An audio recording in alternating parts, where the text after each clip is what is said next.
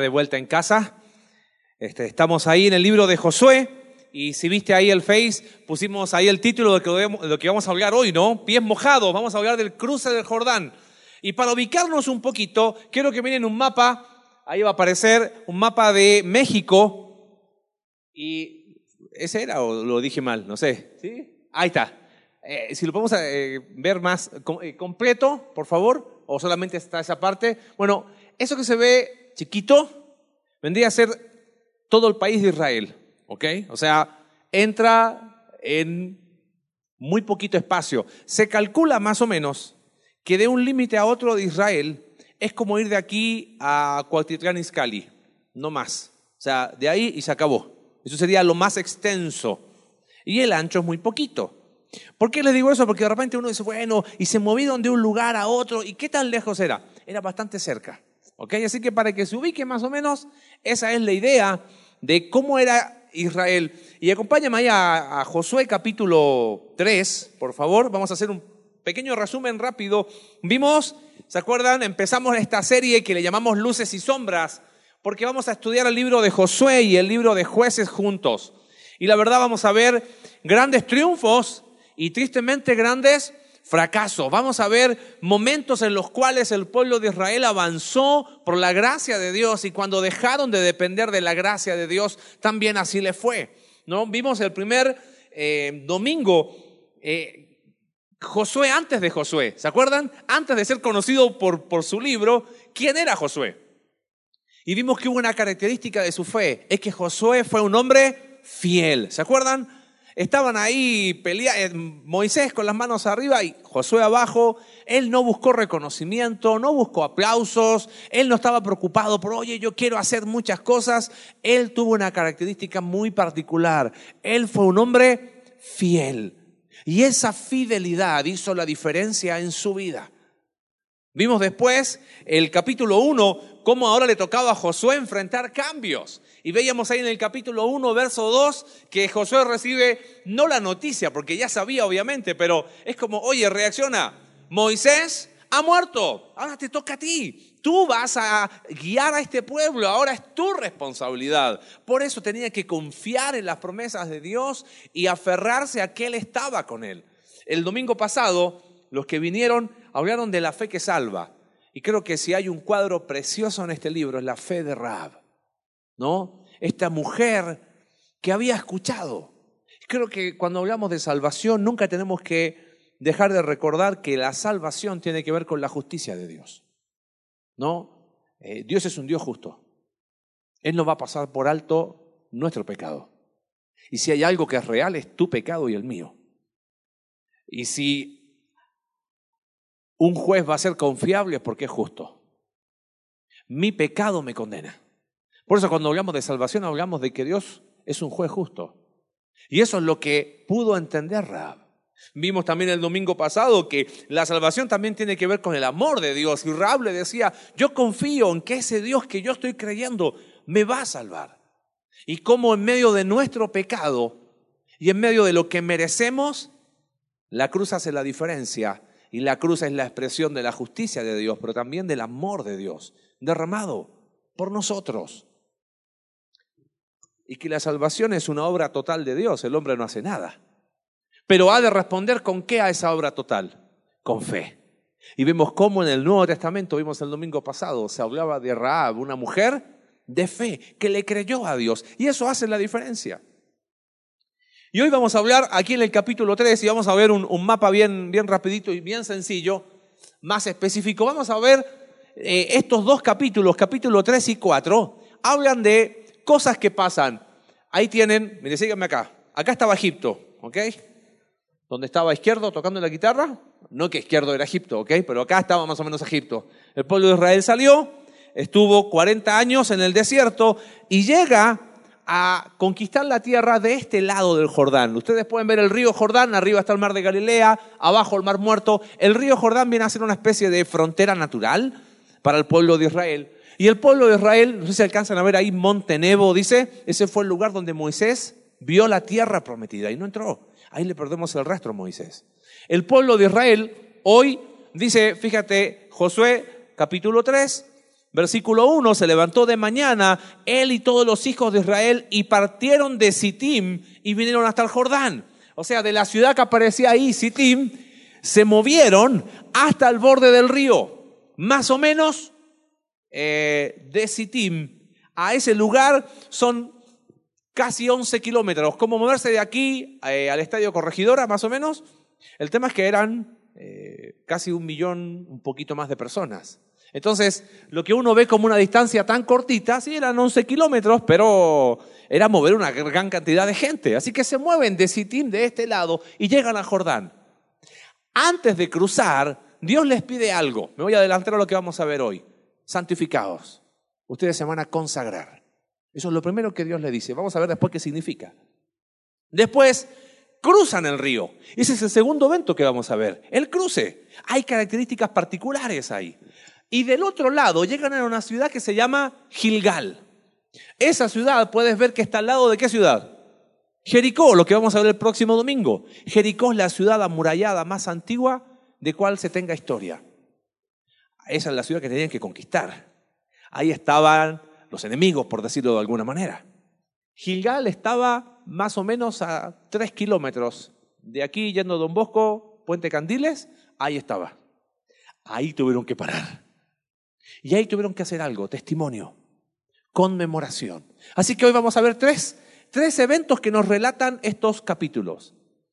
Consagración, cruce, conmemoración. A ver, repetimos. Consagración, cruce, conmemoración. Vamos a ver el primero. Fíjate, están ahí, verso 2, después de tres días, antes de ir al, al, a la instrucción, están tres días ahí probablemente organizándose en la ladera del río, los oficiales recorren el campamento y dicen, mandaron al pueblo diciendo, cuando veáis el arca del pacto de Jehová, la presencia de Dios con ellos y los levitas sacerdotes que la llevan, ustedes van a salir de vuestro lugar y van a marchar en pos de ella. No saben cómo, pero la instrucción es, se mueve el arca, se mueve el pueblo. Y mira qué interesante el verso 4, a fin de que sepáis el camino por donde habéis de ir, por cuanto vosotros no habéis pasado antes de ahora por este camino. Este era algo totalmente nuevo para ellos. Así que cuando se mueva el arca, se mueven ustedes. Pero mira qué interesante. Dice, pero entre vosotros y ella, el arca, haya distancia como de dos mil codos, aproximadamente un kilómetro. No os acercaréis a ella lo que me llamó la atención es por qué esa instrucción. Yo creo que aquí hay una lección antes de ir a ver estos tres acontecimientos que vamos a ver.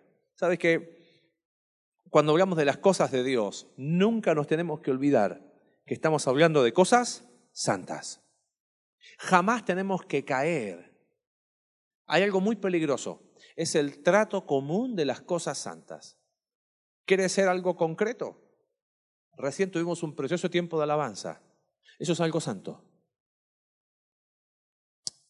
Recién celebramos la cena del Señor.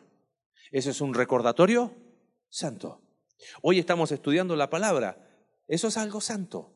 Congregarnos el domingo como iglesia y como comunidad, compartir y saludarnos y tener comunión es algo santo.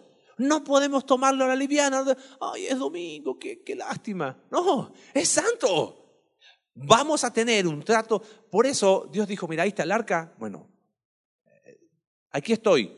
Pero no se olviden, esto es santo. Así que la primera cosa, dijimos, consagración. Fíjate, verso 5. Y Josué dijo al pueblo, santificaos porque Jehová hará maravillas porque, perdón, porque Jehová hará mañana maravillas entre vosotros. Y habló Josué a los sacerdotes diciendo, tomad el arca del pacto, pasad delante del pueblo. Ellos tomaron el arca del pacto y fueron delante del pueblo. Primer concepto es consagración. Lo primero que llama la atención aquí es que Josué, ¿te acuerdas que lo que era? Era un militar. ¿Cuál hubiese sido la instrucción ideal si van a cruzar el río para conquistar la tierra? Preparen armas, revisen cuchillos, revisen espadas, revisen, no sé, escudos, están listos para ir a la guerra. Pero la instrucción de Dios a Josué es, santifíquense. Bastante raro, ¿no? Uno esperaría instrucción militar. Y Dios le dice, ustedes necesitan preparación espiritual. ¿Y qué es santificados?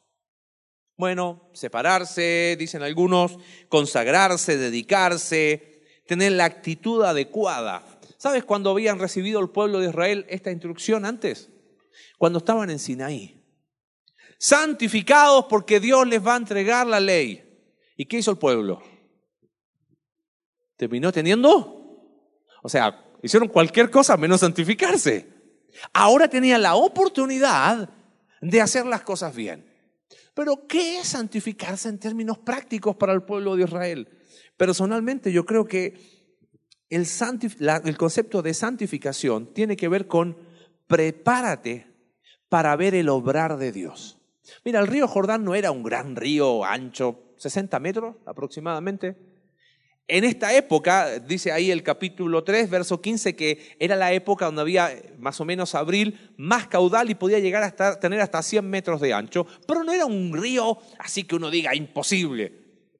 El tema es que, además, el río Jordán está bajo el nivel del mar, nace en el norte, en un monte, y geográficamente va descendiendo, entonces es relativamente caudaloso. El tema es que, ¿cómo hacemos para cruzar un millón de personas? Era, santifíquense, porque Dios aquí va a hacer qué cosa? Un milagro. Esta generación era una generación que no había visto, o quizás, excepto Josué y Caleb, era la generación que nació, recuerden que los mayores de 20 quedaron en el desierto. Seguramente habían escuchado lo que Dios había hecho ¿dónde? En Egipto, pero no lo habían visto. Ahora ellos tenían la oportunidad de ser diríamos, eh, espectadores de primera fila de cómo Dios va a obrar. Entonces Dios le dice, vas a ver qué es lo que voy a hacer, santifícate. Ten la actitud correcta porque yo voy a obrar. Mira, hay algo muy interesante aquí finalmente. Vimos en el mapa que del otro lado del Jordán estaba la ciudad de Jericó. Jericó era una ciudad cananea que adoraba dioses cananeos. Uno de los dioses que adoraban era el dios Baal. El dios Baal para ellos era el dios del agua. Probablemente Jericó veía el río Jordán y decía, Baal me protege. Pero del otro lado del Jordán estaban los judíos diciendo, Dios va a obrar acá. Hay que santificarse hay que consagrarse, hay que tener la actitud adecuada para ver a Dios, que como Dios dijo, como estuve con Moisés, le dijo Josué, estaré contigo. Y ahí estaban expectantes. Primer concepto, consagración. ¿Qué sigue después? El cruce. Fíjate, verso 7. Entonces Jehová dijo a Josué, desde este día comenzaré a engrandecerte delante de los ojos de todo Israel. Ahora fíjate, quiero ver tres énfasis que se repite. Verso 8. Tú pues vas a mandar a los sacerdotes que llevan el arca del pacto, diciendo, cuando hayáis entrado hasta el borde del Jordán, perdón, hasta el borde del agua del Jordán, pararéis en el Jordán. Pasan sacerdotes con el arca. ¿Qué haces después? Verso 11, he aquí el arca del pacto del Señor de toda la tierra pasará delante de vosotros en medio del Jordán. A los sacerdotes con el arca, verso 12, se le suman 12 hombres de las tribus de Israel, una de cada tribu. Verso 13, ahí está otra vez el énfasis. Y cuando las plantas de los pies de los sacerdotes que llevan el arca de Jehová, Señor de toda la tierra, se asienten en las aguas del Jordán, va a venir el milagro. Las aguas del Jordán se van a dividir. Verso 15, cuando los que llevaban el arca entraron en el Jordán y los pies de los sacerdotes que llevaban el arca fueron mojados a la orilla del agua, porque ahí explica, ¿ves? Que se desbordaba en aquel tiempo que era tiempo de ciega, abril, verso 16, las aguas que venían de arriba se detuvieron y el pueblo pasó en seco. Verso 17, pero los sacerdotes que llevaban el arca del pacto de Jehová estuvieron en seco, firmes en medio del Jordán, hasta que todo el pueblo hubo acabado de pasar el Jordán. Mi primera reflexión fue, Pobres sacerdotes, ¿no? Le tocó estar en el medio hasta que pasen todo. Pero hay algo que me llamó la atención. A ver, quiero que lo, que lo veas así para el pueblo de Israel. Los tres énfasis tenían que ver con que los sacerdotes tenían que, ¿qué cosa? Mojarse los pies. A ver, por más que el millón de personas se pusiera para colocar barrera al río, ¿se iba a detener el río? No. ¿Quién tenía el poder para detener eso? Era Dios. Era un milagro sobrenatural. Hay gente que trata de explicarlo en términos naturales, pero un milagro sobrenatural. Dios lo iba a hacer. Dios había prometido hacerlo. No dependía del hombre, era el poder de Dios. Pero como depende de Él, ¿quién pone las condiciones entonces? Él. Entonces le dice a los sacerdotes, vamos a hacer así. Yo voy a detener el río. Yo lo voy a abrir. Pero usted se tiene que mojar los pies. No fueron los pies lo que detuvieron el río. ¿Entiende? Fue Dios. Es como rompas en caso de emergencia, apriete aquí. Bueno, el poder de Dios se manifestó no porque ellos se mojaron los pies. Eh, a veces esas personas que buscan encontrar conflicto entre, la soberanía de Dios y la responsabilidad del hombre no entienden que Dios hacer al hombre responsable, eso exalta su soberanía. Dios dijo, yo voy a abrir el río, yo lo voy a hacer a mi manera. Tu responsabilidad es mojarte los pies. El cruce del Jordán para el pueblo de Israel era un desafío a la fe. La consagración era una actitud de ver, voy a ver el obrar de Dios. Pero el cruce era una decisión de fe más profundo aún para el pueblo de Israel. Cruzar el Jordán era un avance irrevocable a tener que pelear del otro lado. Recuerda esto, ¿cuántos años estuvieron ellos en Egipto? 40. ¿Qué tenían que hacer? ¿Cómo, cómo se alimentaban? Maná. Todos los días caía qué? Maná. Probablemente no faltaba el que era medio flojo y de la tienda sacaba la mano y ya tenía el maná, ni salía de la tienda, ya tenía comida. Había sed y Dios hacía milagros y daba agua. Los protegía la nube de día y la columna de fuego de noche. Pero ahora cruzar el Jordán era un paso de fe y en un concepto era no volver atrás. Queda atrás una antigua forma de vivir y ahora del otro lado, yo me imagino el pueblo cuando terminó de pasar y se cerró el río y ya no hay vuelta atrás, ¿no? Ahora vamos adelante y está Jericó ahí. Vamos a avanzar. Cruce tiene que ver con la fe del pueblo de avanzar. Y en último lugar, capítulo 4, la conmemoración, el testimonio. Dice que cuando toda la gente hubo acabado de pasar el Jordán, Jehová le dice a Josué, tomad del pueblo doce hombres, uno de cada tribu, y mándales diciendo, tomad de aquí de en medio del Jordán. O sea, siguen los sacerdotes con el arca. Pasó el pueblo y todavía no se pueden ir. Mandan doce hombres y dice, levanten doce piedras.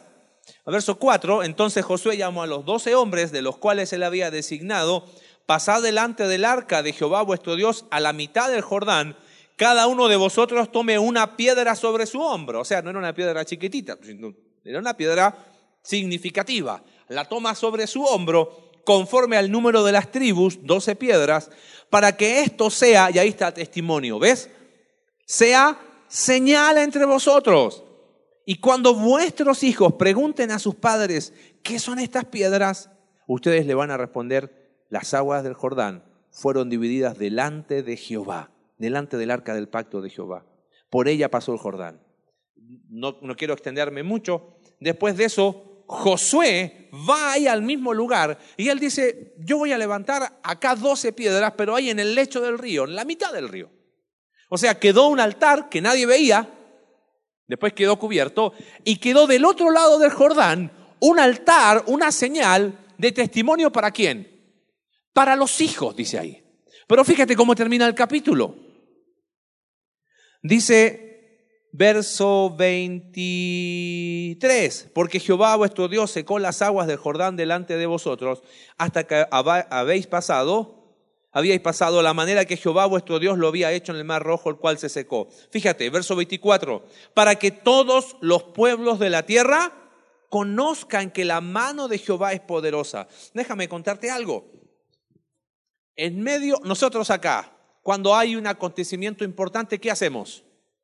Colocamos una placa, ¿no? Por aquí pasó el ejército, no sé, libertador del norte, del comandante tanto, pasó por aquí. Aquí, eh, acá mismo, cuando vas al centro histórico, hay un montón de placas de eventos que sucedieron ahí. Eso nos recuerda algo importante, aunque a lo mejor no sabes ni conoces la historia.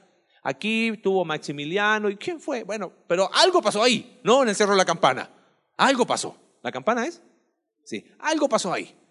Bueno, en Medio Oriente no tenían placas. Entonces, ¿sabes qué hacían? Levantaban, juntaban piedras muy grandes y hacían un montículo de piedras. Entonces la gente decía, quizás no sé, pero algo importante sucedió allí. Así que esta señal era tanto para los hijos de Israel que tenían que explicarle los padres a los hijos, como ese montón de piedras grandes que estaban ahí le daban indicación a las demás naciones que algo importante había sucedido ahí. Y ahí terminamos capítulo 3 y capítulo 4. La pregunta es, bueno, ¿qué tiene que ver todo este relato con nosotros? ¿No? ¿De qué me sirve saber esto de santificación, consagración? ¿De qué me sirve el cruce? ¿De qué me sirve saber esto de testimonio, de conmemoración? Mira, en primer lugar, si tomamos este concepto de consagración, yo quiero aplicar, pero sobre la base de lo que interpretamos correctamente. Consagración, ¿sabes qué es? Es mirar al futuro y entender que todo es de Dios y todo es a la manera de Dios. Esto es un ejercicio de la mente. Mira, ¿sigue vigente el mandato de santificarnos? Sí. Primera de Tesalonicenses capítulo 4, verso 3 dice que la voluntad de Dios es nuestra santificación. Cuando estudiamos Levítico vimos que santificación no es algo pasivo, es algo activo. ¿Qué es santificarse para nosotros? Como dijimos recién, es reconocer que todo es de Dios y todo es a la manera de Dios. ¿Te acuerdas cuando estudiamos en enero, eh, ahí en Efesios capítulo 4, aprendimos un principio? No existe vida, ¿qué? Secular. ¿Cómo? Claro que no. No existe vida secular. Todo lo que soy pertenece a quién? A Dios. Ay, ¿y mi trabajo? ¿Quién te lo dio? ¿Y quién te da la vida para ir a trabajar? Dios. Y los recursos financieros es por la gracia y la ayuda de Dios. Y tu tiempo le pertenece a Dios. Tus hijos son un préstamo que Dios te da. Eso de dividir vida santa, vida secular, es un concepto totalmente equivocado. La Biblia nos enseña que mi trabajo es un acto de adoración a Dios. Trabajo porque trabajo para Él. Y eso hace la diferencia. Nosotros pensamos que la vida se divide en cosas santas y cosas seculares. ¿Qué es lo santo? Venir a la iglesia el domingo, cumplo con el rito y el resto de la semana hago mi vida. Eso no es santificación. Santificación es reconocer que todo es de Dios y todo es a la manera de Dios. ¿Sabes qué es santificación entonces? Santificación es prioridades claras. Prioridades claras. Es un ejercicio de la mente. Es decir, bueno, Señor, tú eres primero, tú eres segundo, tú eres tercero, tú eres preeminente. Pero nosotros al final decimos, no, pero ya cumplí el domingo, checklist. No, eso no es santificación. Santificación es ah, vivir la vida con las armas de Dios. Acompáñame un versículo, ahí va a aparecer segunda de Corintios capítulo 10, verso 3 y 4. Dice que aunque andamos en la carne, o aunque andamos en el mundo, esa es la idea, no militamos según la carne, no, no libramos las batallas como las hace el mundo, porque las armas de nuestra milicia no son carnales, no luchamos con las armas del mundo, sino que luchamos con armas poderosas en Dios para la destrucción de fortaleza. Santificación es decidir vivir con las armas de Dios. ¿Y qué armas, qué herramientas nos ha dado Dios? A ver, las más sencillas y más conocidas. ¿Oración o no? Claro que sí. Pero eh, orar es un insulto a nuestro orgullo, por eso no oramos. Y queremos ver cambios, entonces es más fácil que la esposa le diga al esposo, ay, tienes que ser así, tienes que ser así, ay, tú haces esto, tú haces esto. No, empiece a orar. Ay, yo recuerdo cuando estaba estudiando en la universidad una enfermedad que se llamaba, o le llamaban los médicos antiguos, las rodillas de monja. Y es una inflamación de un cuerpo de grasa que hay en la rodilla que se llama jofa. Porque se asumía que oraban mucho. Yo digo, ¿cuánto nos falta tener rodillas inflamadas? ¿No? Y realmente entender que así vivimos la vida. No nosotros manipulando los cambios. Orando. ¿Qué otra manera? Es una arma que Dios nos ha dado. Es su palabra, es vivir de acuerdo a ella. Pero, amigo mío, hermano mío, con todo el amor del mundo, si esto está cerrado, no va a entrar. Es más, si está abierto, no necesariamente.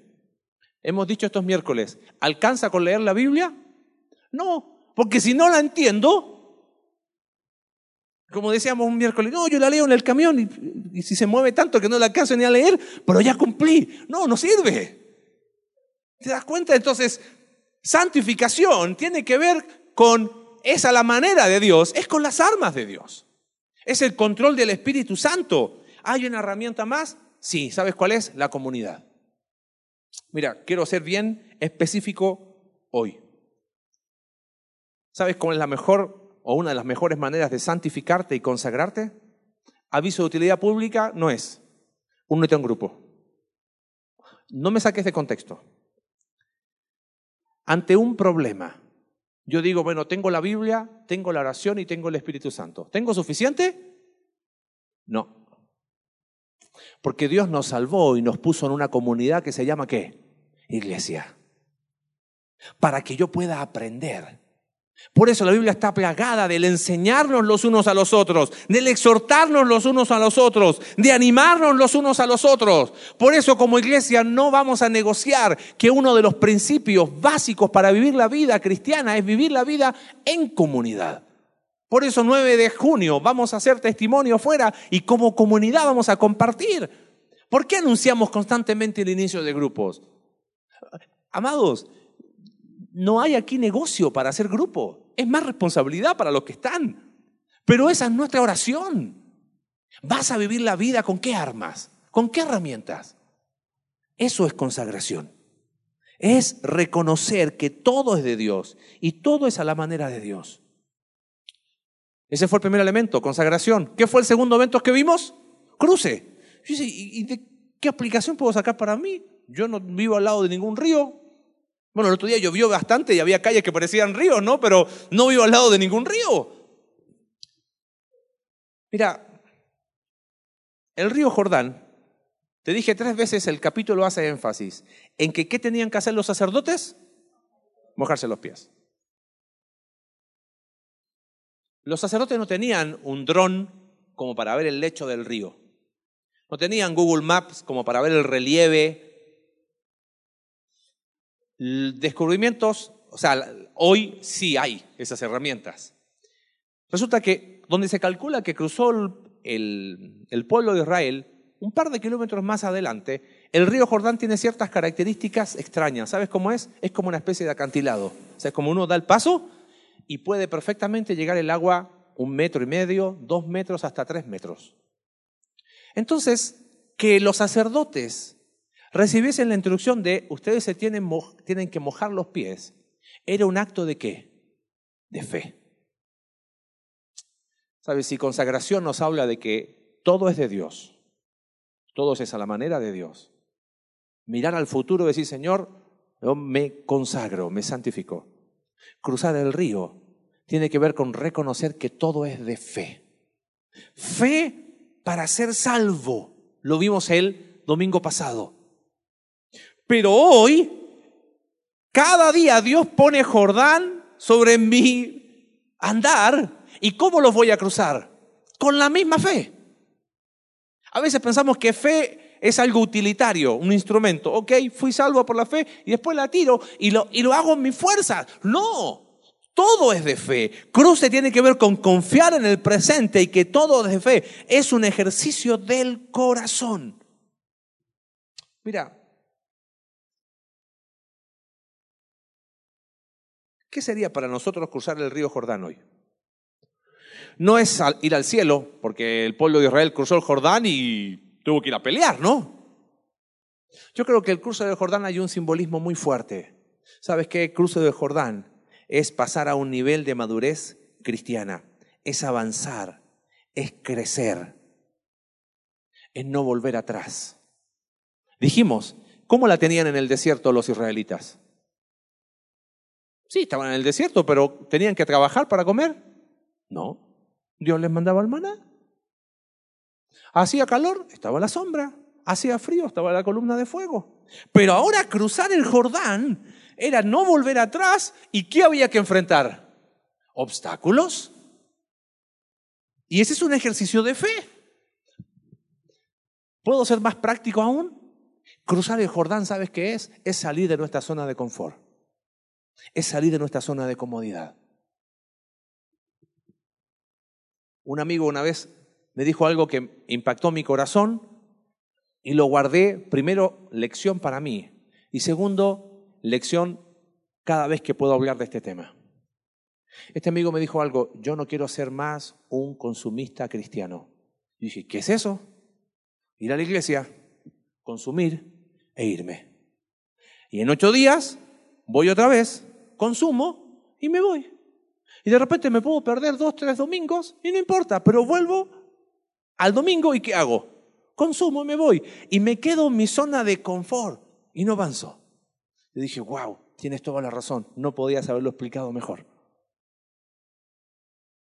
¿Sabes qué? El Jordán yo creo que es un símbolo de salir de esa zona de comodidad y de confort, de avanzar. Ahora, yo no te puedo decir en qué, pero tú sabes en qué. A veces, oye, van a empezar grupos, sí, pero es que mira, tengo trabajo, tengo que hacer esto, tengo tantas cosas y estaba pensando que quizás para ahora. Está bien, quédate de este lado del Jordán, es tu bronca. Pero ahí hay un desafío de fe. De avanzar hacia una aventura. Es creerle a Dios. ¿Se da cuenta? Yo voy a creerle a Dios. Voy a empezar a reproducirme en otros. Voy a permitir que otro sea de influencia en mi vida. Quiero crecer, quiero avanzar, quiero salir de mi zona de comodidad y avanzar a Dios, ¿sabes? Hemos hablado mucho con Alex por este tiempo en que estudiar estos libros sean prácticos para nosotros como iglesia. Y decíamos, ¿qué soñamos como iglesia? Soñamos con ser una iglesia donde nos conozcamos. ¿Por qué estuvimos dos meses con nombres? Vamos a tener que volver a hacerlo porque se va integrando más gente, tenemos que aprender. Queremos ser una iglesia donde no nos interesa ser un gran número, pero sí crecer en comunidad. Que si estás mal, te apoyamos. Que si estás bien, nos gozamos. Que nos vemos en la semana en los grupos. Que podemos ser testimonio a otro. Que podamos eh, soñar con que la gente sepa que aquí estos locos tienen algo distinto. Soñar el día de mañana con tener finanzas sanas y estables y por qué no tener un lugar propio y dejar de rentar. Pero ¿qué hay que hacer para eso? Hay que mojarse los pies.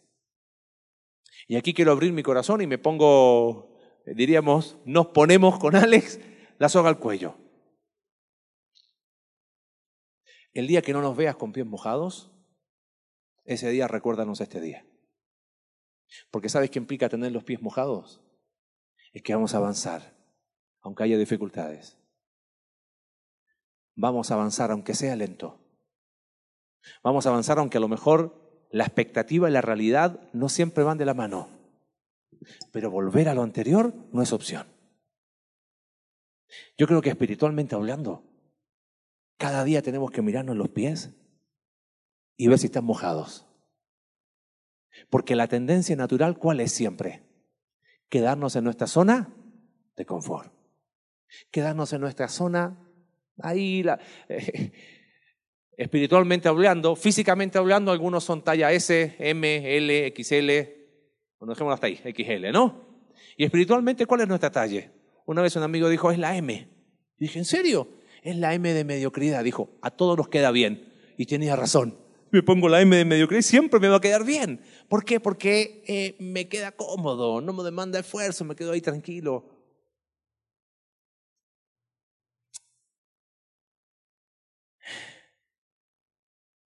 Vamos a irnos con los pies mojados. Amén. Nos queda el tercero. Dijimos consagración, cruce y en último lugar, conmemoración. Y si consagración tenía que ver con mirar al futuro, reconocer que todo es de Dios y es todo, todo es a la manera de Dios y ese es un ejercicio de la mente.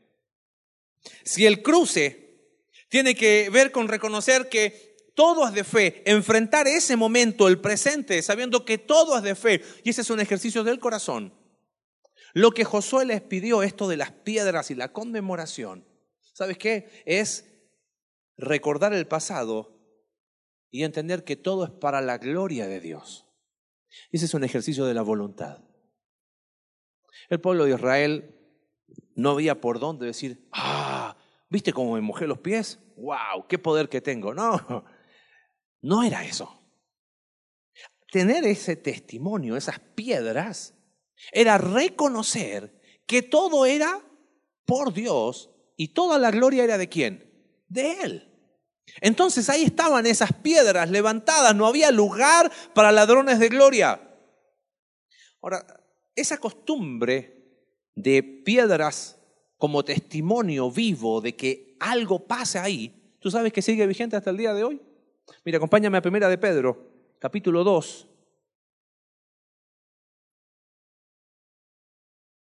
Verso 4.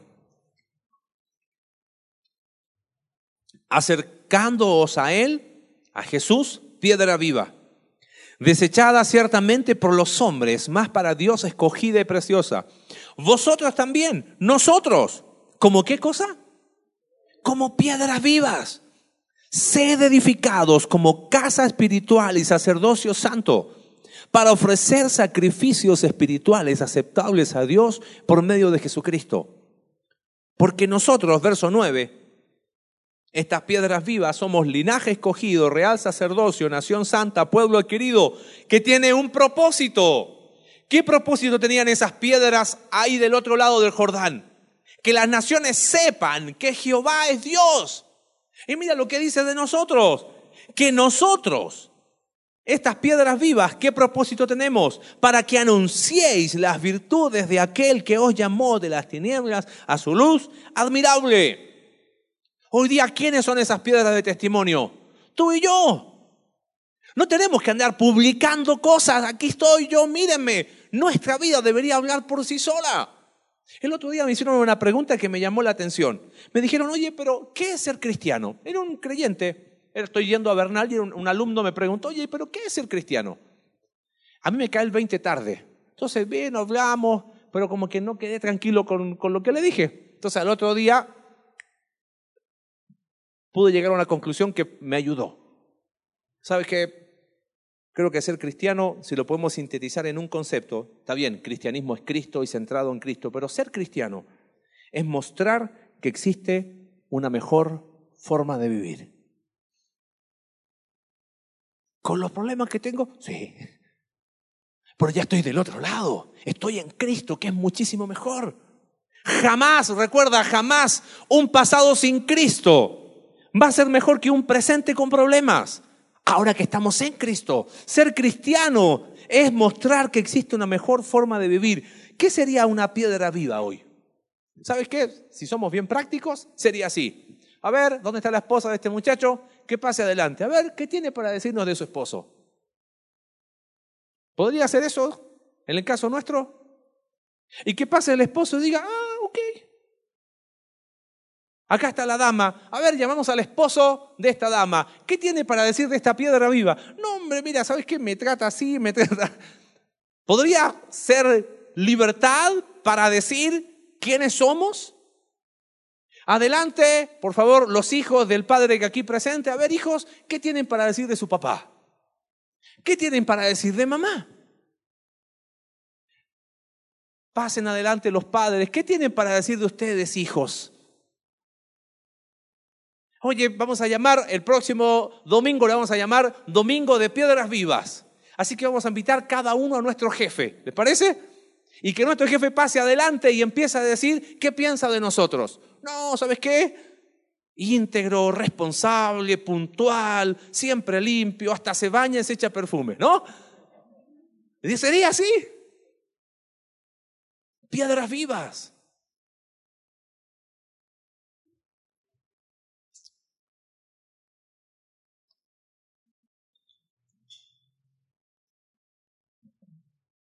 Vamos a cruzar el Jordán, de salir de la comodidad, de venir y ser un consumidor. Consumo me voy.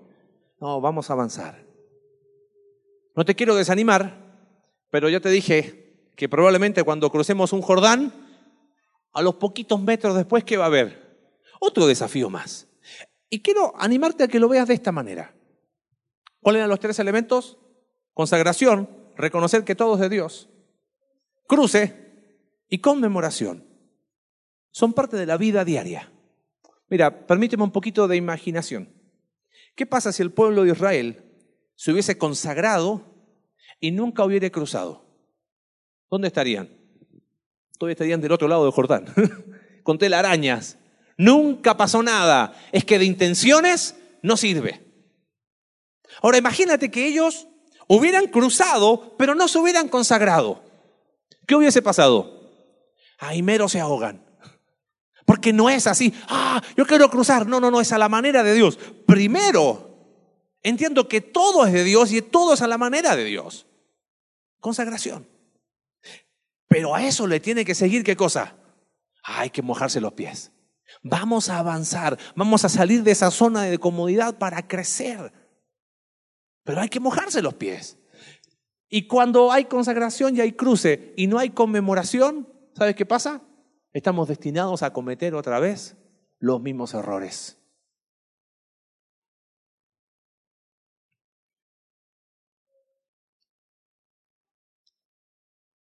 Dice un autor que las enseñanzas del Nuevo Testamento están ilustradas en el Antiguo. Yo creo que acá hay una enseñanza. Jesús dijo y dijo a todos, ¿alguno quiere venir en pos de mí? Niegues a sí mismo, santifíquese conságrese. Tome su cruz cada día. Vamos a cruzar y sígame. Amada iglesia, hoy tenemos que decidir cómo vamos a vivir la vida cristiana. ¿Con pies mojados o los pies siempre secos? Esa es una respuesta que cada uno debe darle a Dios. Vamos a orar. Señor, gracias porque ir a estos libros anima nuestro corazón y nos desafía a avanzar. Padre, este libro precioso de Josué nos muestra que la fe es una fe que avanza. No importa, aquí no estamos compitiendo de velocidad, pero avanza. Señor, ¿cuánto necesitamos entender que todo es tuyo y es a tu manera, que tenemos que pelear la vida, tenemos que enfrentar, tenemos que vivir la vida con tus armas. ¿Cuánto nos falta consagrarnos cada día? Es un ejercicio de nuestra mente diario. Padre, necesitamos ser esas piedras vivas, que tan solo nuestra vida sea un impacto tan grande que podamos mostrar con nuestros hechos que existe una mejor forma de vivir. Padre, pero esta tarde estamos desafiados a cruzar ese Jordán, que cada uno de nosotros sabe cuál es. Porque cada día necesitamos ir creciendo y avanzando. Permítenos vivir la vida siempre con los pies mojados, porque te creemos a ti. Oramos en el nombre de Jesús. Amén.